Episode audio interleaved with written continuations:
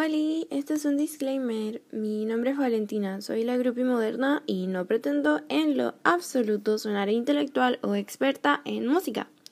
Mis opiniones no representan a nadie que no sea yo misma y todo el mundo tiene derecho a pensar diferente a como yo lo hago. Gracias. Okay. I see how it is now. You don't have time to play with me anymore.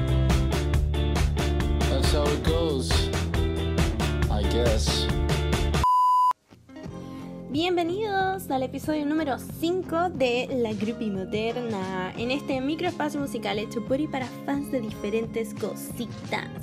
El día de hoy quiero tocar un tema relacionado a una de las bandas que a mí, onda, prácticamente me crió, estoy hablando de The Strokes.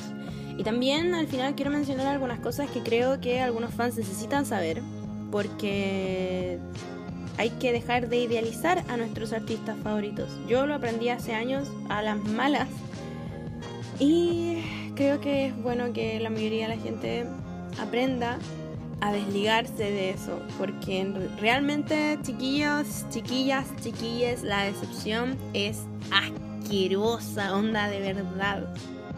Ahora, el té que nos convoca lamentablemente comienza un poco complicado porque empieza con rumores. Hace un par de meses atrás comenzaron los rumores de que Julián Casablancas estaba engañando a su esposa eh, Juliet Jocelyn, que si no la conocen también es un pilar súper importante para The Strokes. Han tenido un matrimonio como de 14 años, la banda existe hace 20 años un poco más diría yo, porque están desde el 98, sí, más de 20 años, más de 20 años, y ella ha sido la asistente del manager desde el principio, entonces eh, siempre ha estado ahí, es un pilar súper grande para The Strokes, y salieron estos rumores de que Julián le estaba engañando con una niña de 20 años. Vamos a recordar también que Julián tiene 41 años, así que es una gran diferencia. Yo sé que hay algunas personas que dicen, ay, pero si es mayor de edad. Sí, bueno, pero el problema no es de la niña, si sea mayor de edad o no, ella puede hacer lo que quiera. Pero estamos hablando de un hombre grande, viejo, que vio a sus padres, Julián Casablancas y Juliet Jocelyn tienen dos hijos por si acaso. Y Julián Casablancas vio a su padre dejar a su madre por una modelo mucho más joven que él y ahora está haciendo lo mismo, siendo que estuvo años de su vida escribiendo canciones en las que decía que odiaba a su padre por haber dejado a su familia de esa forma. Así que hipocresía al mil eso empezó siendo como un rumor, ¿verdad? Y los rumores no siempre hay que creerlos, a menos de que sean rumores sobre abusos sexuales o siempre hay que creerle a la víctima primero. No sé si ustedes sabrán eso, pero yo vivo con esa filosofía de vida, ¿ya? Julián Casablancas, siguiendo los pasos de su padre, dejando a Juliet Jocelyn por una mujer más joven, ya. Al principio uno creía que eso era mentira, porque yo primero que nada cuando habían salido los rumores de que ellos se querían divorciar, yo no, no lo creía mucho y ya no estaba muy encariñada con Julián, así que no seguía mucho su historia, porque Julián demostró haber protegido de cierta forma a su compañero guitarrista llamado Beardo de The Voids, que es su otro grupo como side project que tiene, que también ha venido a Chile con ellos dos veces. Y esas dos veces yo he visto con mis propios ojos a los integrantes de esta banda tener, ¿cómo llamarlo? Actitudes cuestionables con niñas. Niñas, onda que se nota que son niñas, que claro, pueden ir muy arregladas con tacones gigantes, pero aún así se nota que son niñas Onda, hay que tener mucho cuidado con esas cosas, porque obvio, si eres una persona que tiene influencia sobre un millón de personas en el mundo, no puedes ir agarrando de niñas que sean menores de edad, onda no, no se puede. Niños o niñas, no, no, esto no es algo como de orientación sexual, ya da lo mismo si son niños o niñas, mientras sean menores de edad, no se les puede tocar, onda no no está bien. Estos no son los 70, ellos no son Jimmy Page, aunque lo quisieran ser. Y aún así, cuando Jimmy Page lo hacía en los 70, no estaba bien tampoco. Pero ah, lo tienen normalizado de cierta forma. Y Julián Casablancas en Instagram el año pasado, si es que no me equivoco, se puso a defender este tipo de actitudes que tenía Beardo con estas niñas jóvenes, cosas que yo había visto con mis propios ojos, que no eran rumores. Y él dijo, no, que las cosas no son, no son como dicen porque ustedes, poco menos que los fans, estábamos celosos porque decíamos este tipo de cosas solo para que Julián volviera a tocar más música con The Strokes y dejara de tocar tanta música con The Voids. Lo cual es una estupidez gigante porque, o sea es una estupidez.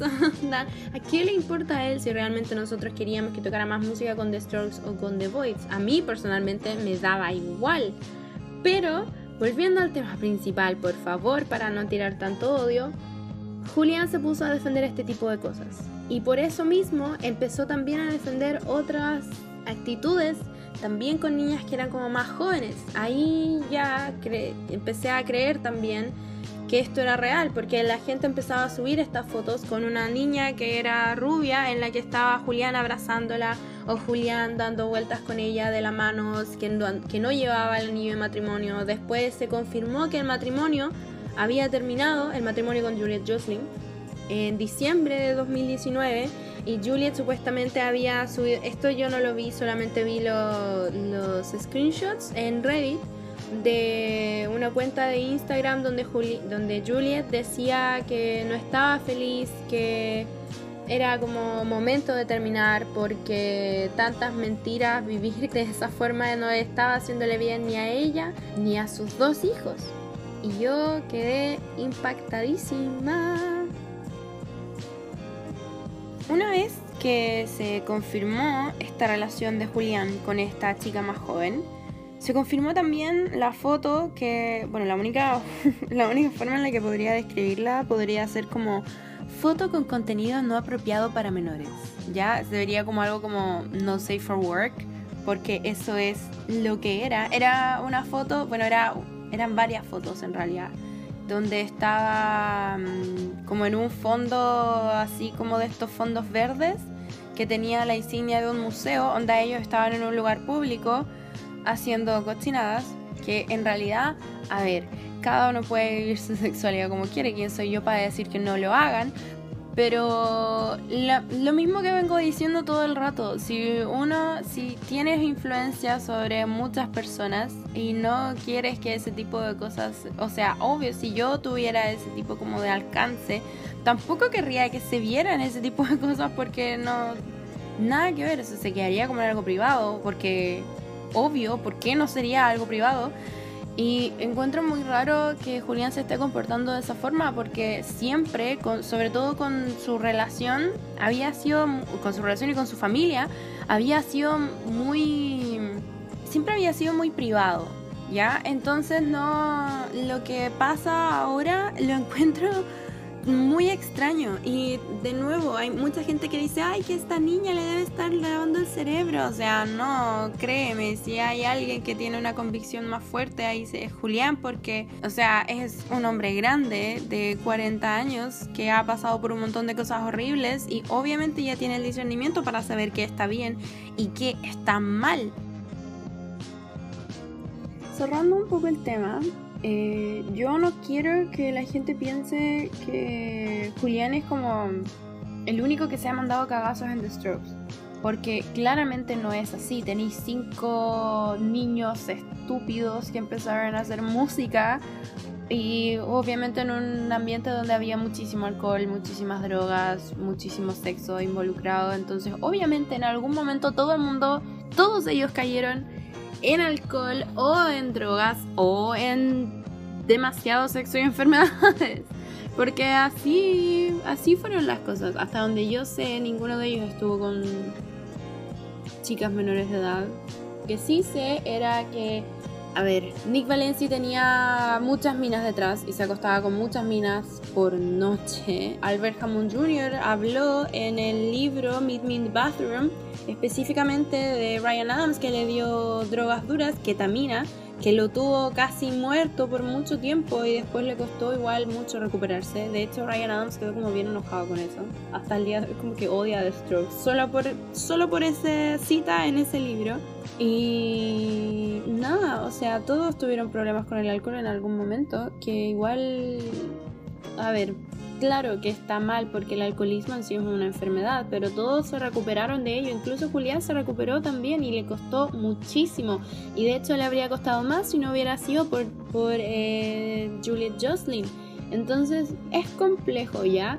The Strokes para mí es una banda musicalmente súper importante, además que han influenciado e inspirado a un millón de personas que vinieron en la generación, de, en la generación musical después de esta década entre el 2000 y el 2010. Fueron una banda súper importante. Hasta el día de hoy lo siguen siendo para la gente que es como más nostálgica, a pesar de que han cambiado mucho su sonido.